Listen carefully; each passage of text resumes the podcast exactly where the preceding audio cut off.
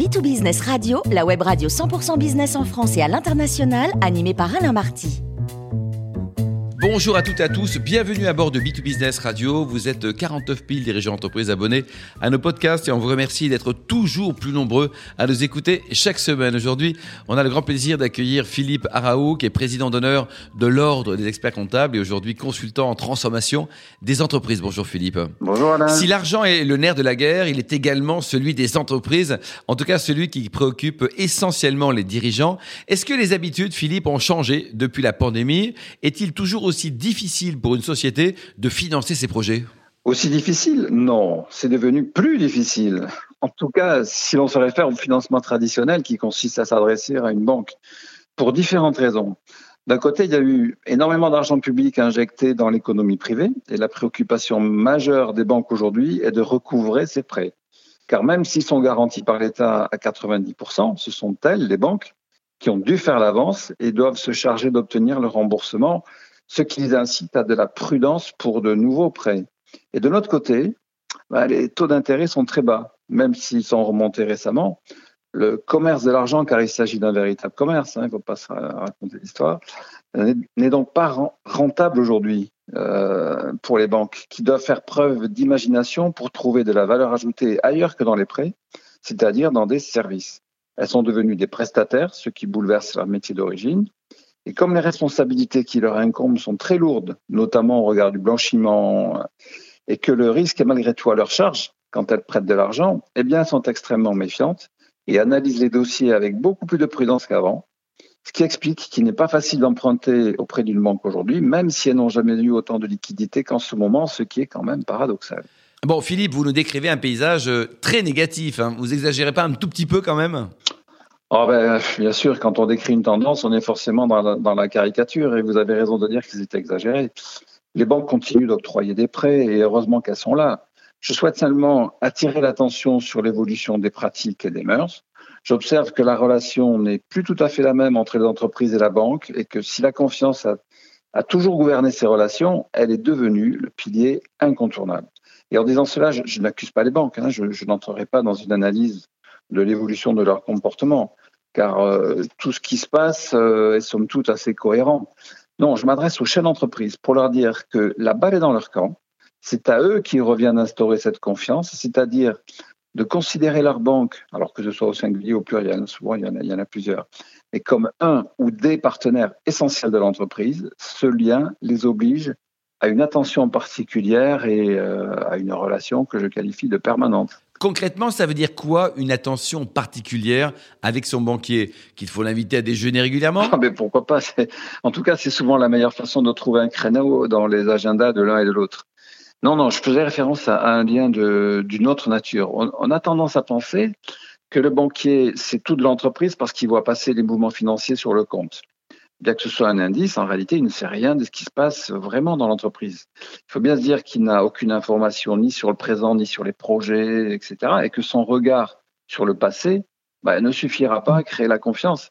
C'est pourquoi il ne faut pas attendre que la banque réclame le bilan de fin d'année pour finir par le faire en rechignant la plupart du temps. je connais les mentalités.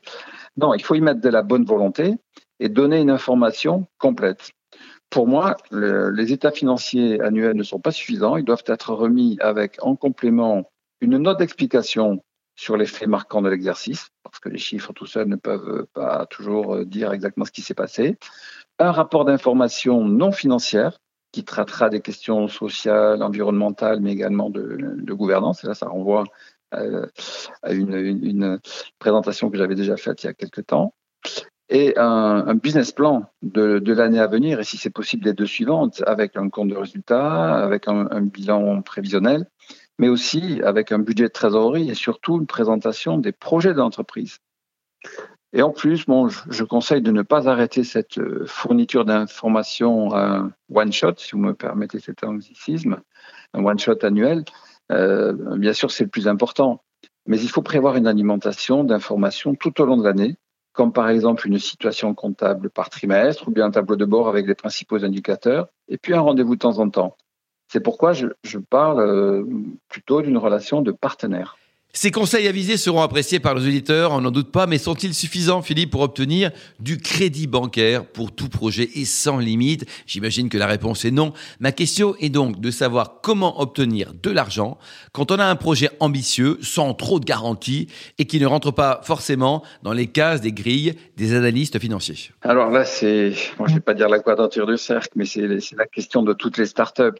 Euh, souvent avec des idées géniales, mais incapables de lever des fonds. Alors j'en ai vu beaucoup, et je suis toujours très touché par euh, l'état de leur désespérance quand ce, sont généralement des, années d'efforts, de sacrifices, qui sont condamnés au dernier moment par le blocage du financement. Le premier réflexe, c'est généralement la recherche de subventions, mais là, il ne faut pas rêver, il ne faut pas, faut pas y compter, tout simplement. Il faut se dire que l'argent public n'a pas vocation à financer des projets privés sauf les cas particuliers qui peuvent entrer dans le cadre de partenariats public-privé. Non, alors ensuite, c'est la recherche euh, bah, se retourne vers les financeurs privés. Et là, on vise les business angels, les fonds d'investissement, les banques d'affaires, les sociétés de capital risque, etc. Alors, premier conseil à donner, il faut se faire accompagner pour approcher des professionnels, car la relation n'est pas simple. Et un créateur ou même un chef d'entreprise avisé ne sera pas forcément armé pour conduire la discussion. Et en plus, il faut bien se dire que l'analyse qui sera faite sera exactement la même que celle de son propre banquier, avec en plus une méconnaissance totale du porteur de projet lui-même. On part donc de, très loin. Alors, qu'est-ce qui va faire que le projet va retenir l'attention? Eh bien, bon, par, expérience, euh, ce que j'ai vu, c'est que c'est souvent le coup de cœur. Un motif qui n'est pas toujours euh, rationnel, mais à condition, bien sûr, que les éléments financiers soient sains et équilibrés. Il faut savoir que ces gens reçoivent énormément de dossiers et que dans l'État, dans le tas, ils n'en retiennent que très peu. Euh, un sur 100 me disait récemment un fonds d'investissement, c'est vous dire.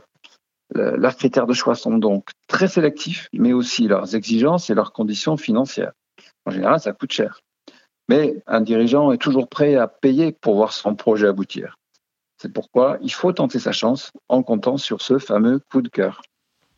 Mais alors Philippe, si ces financeurs-là refusent également les dossiers, euh, qu'est-ce qu'il reste à faire? Comment sortir du financement classique et traditionnel? Bon, eh bien, euh, il y a plusieurs solutions. Il y a, il y a le, financement participatif hein, qui est de plus en plus répandu, les fameuses plateformes de crowdfunding ou, plutôt de crowdlending pour les, pour les prêts d'argent. Elles font partie dorénavant de la panoplie euh, bah, de l'économie collaborative qui est venue avec l'Internet et puis avec la société numérique.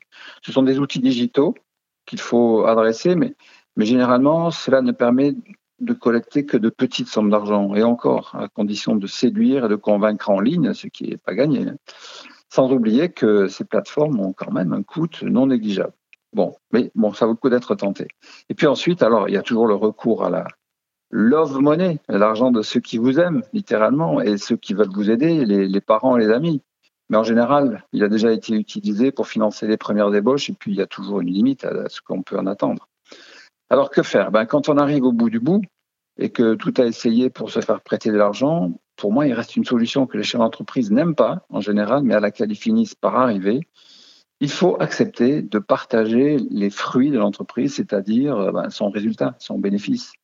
Il y a des outils pour cela, des outils juridiques comme le, les prêts participatifs qui prévoient une rémunération du prêteur avec un droit sur les bénéfices en plus d'un taux d'intérêt qui est souvent euh, minime.